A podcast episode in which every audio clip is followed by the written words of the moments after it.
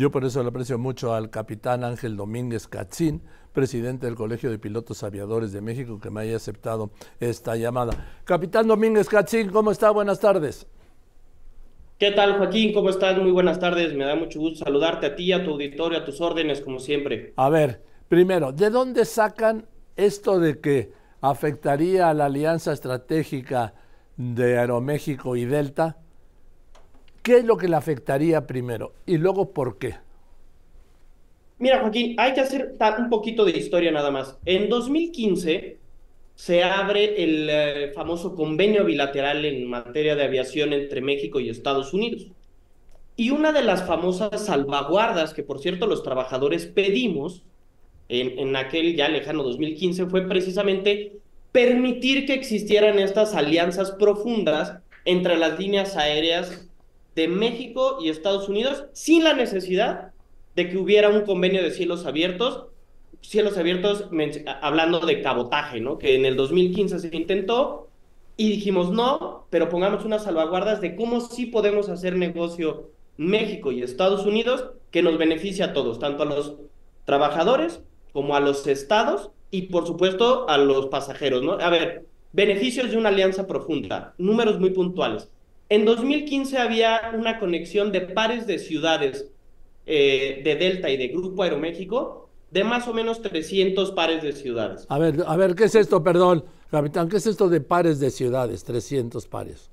Pares de ciudades es decir que tú puedas conectar de México a Dallas Forward, pero después de Dallas Forward te puedas ir a Denver, en Colorado, y que todo lo puedas hacer como si volaras a través de una sola línea aérea. Eso es lo que, lo que se acordó en 2015. O sea, un cabotaje en Estados Unidos. No es un cabotaje porque no lo haces de esta manera. Tú vuelas de México a Dallas Forward por Grupo Aeroméxico, pero una vez que tú llegas a Dallas Forward, te subes a un avión de Delta Airlines, ah, ah, pero tú ya no tienes que ir por tu maleta, ni tienes que volver a documentar, ni nada. Tú te mueves a través de la terminal y te subes a un avión de Delta. Eso solo se puede hacer a través de estas alianzas profundas, en este caso Delta y Grupo Aeroméxico, ¿no? En el que se maneja como si fuera una sola línea aérea en el transfronterizo. Bueno, entonces, ¿qué es lo que afecta esta alianza? Lo que afecta de entrada, Joaquín, es la conectividad, porque vamos a perder esta posibilidad de hacer esto. Pero ¿por qué? Pero ¿por qué? Porque, muy sencillo, porque a partir de ese momento todo volvería a ser de cero.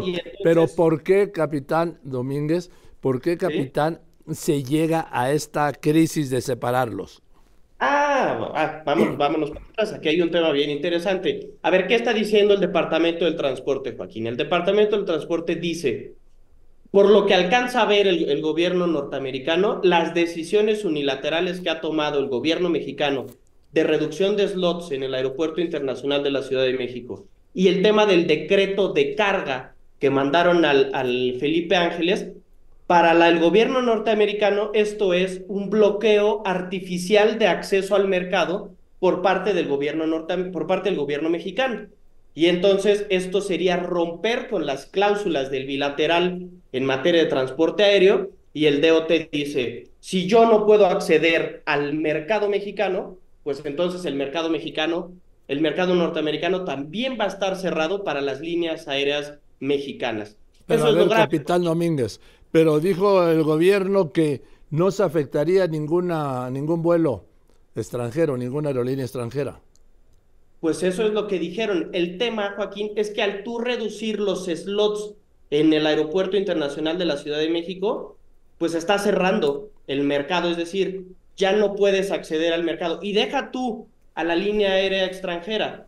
Como Grupo Aeroméxico le estás quitando slots en el ICM, de los cuales podría utilizar para volar hacia los Estados Unidos, pues entonces evidentemente hay un bloqueo para este joint venture, para esta alianza profunda entre Delta y Grupo Aeroméxico, y Aeroméxico, pues en una de esas podría desconectar alguna ruta que tiene con Estados Unidos, y eso es romper a ojos del DOT el bilateral entre México y Estados Unidos. ¿Y entonces qué hay que hacer? Pues mira, es que ahí está muy sencillo. A ver, el instrumento legal existe, es un convenio bilateral de servicios aéreos entre México y Estados Unidos. Y dentro de ese convenio, Joaquín, hay una cosa que se llama Settlement of Disputes, más o menos es un panel de solución de controversias. Lo que debería de ocurrir es que el gobierno mexicano y el gobierno de los Estados Unidos llamen a un panel de solución de estas controversias. Lo que nosotros desde el Colegio de Pilotos decimos es que ni el gobierno mexicano tome decisiones unilaterales y que tampoco el gobierno norteamericano tome decisiones unilaterales, porque ya ocurrió, ¿eh?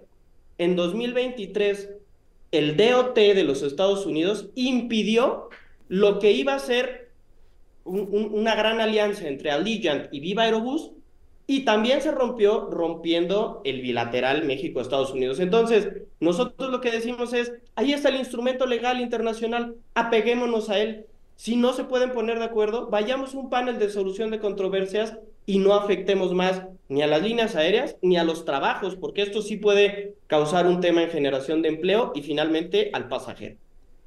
Bien, y entonces, ¿en qué punto está esto? Mira, el día de hoy estamos en un punto en donde el DOT ha dicho que de no ver... ¿Qué, es, el, DUT? El DOT es el Departamento de Transporte de los ah, Estados Unidos. Es el símil de la Secretaría de Infraestructura, Comunicaciones y Transportes de México. ¿no? ¿Y qué ha dicho? Lo que ha, dicho el DOT es de no ver que el gobierno mexicano tome acciones correctivas con respecto a lo que ha ocurrido tanto en el ICM como con el decreto de carga hacia la IFA, cancelará la alianza profunda entre Delta y Grupo Aeroméxico a partir, a decir del DOT, a partir de octubre de este año, lo cual, insisto, sería muy grave. Bueno, pues hay tiempo para negociar y gracias por la explicación, capitán. Como siempre, Joaquín, mira, este es un tema muy, muy técnico, es un tema muy internacional que vale la pena que la gente eh, lo conozca, porque a final de cuentas, esta es una alianza que sí rindió frutos. Esta es una alianza que sí hizo que las tarifas de vuelo hacia los Estados Unidos fueran más baratas, que la gente pudiera documentar en un solo punto. Tú dejas tu maleta en México y la recoges en Denver sin necesidad de tomarla en, Dallas Forward como el ejemplo que te di. Y esos solo son beneficios que se obtienen cuando se autorizan este tipo de alianzas profundas. Y el tema de las tarifas, insisto, es un tema que no podemos dejar ir. Esta es una alianza que ya funcionaba. No la podemos perder. ¿Cuál fue la que cancelaron? La que negaron fue una alianza que, a mi gusto, por cierto, iba a romper el paradigma de que las líneas aéreas de bajo costo no, no hacían estas alianzas. Era una alianza que iba a tener Viva Aerobús y Allegiant y que le iba a permitir... ¿Viva Aerobús y quién? Allegiant Airlines en Estados Unidos. Ah. Y que le iba a permitir al público usuario Joaquín acceder, si de por sí los precios de Viva Aerobús ya son bajos, ya son muy accesibles, con esta alianza profunda entre Allegiant y Viva Aerobús, no, hombre, eso le iba a dar una, nos iba a sentar ahora sí un pasito más, a sentarnos ahora sí a la mesa de los pesos pesados en materia de aviación a nivel internacional. Entonces, estas decisiones unilaterales, una vez más, Joaquín, están deteniendo el crecimiento de la aviación mexicana. Gracias, capitán Domínguez. Como siempre, Joaquín, a tus órdenes. Que Muy buenas tardes. Igualmente, sí. Es el capitán Ángel Domínguez Gachín, presidente del Colegio de Pilotos Aviadores de México.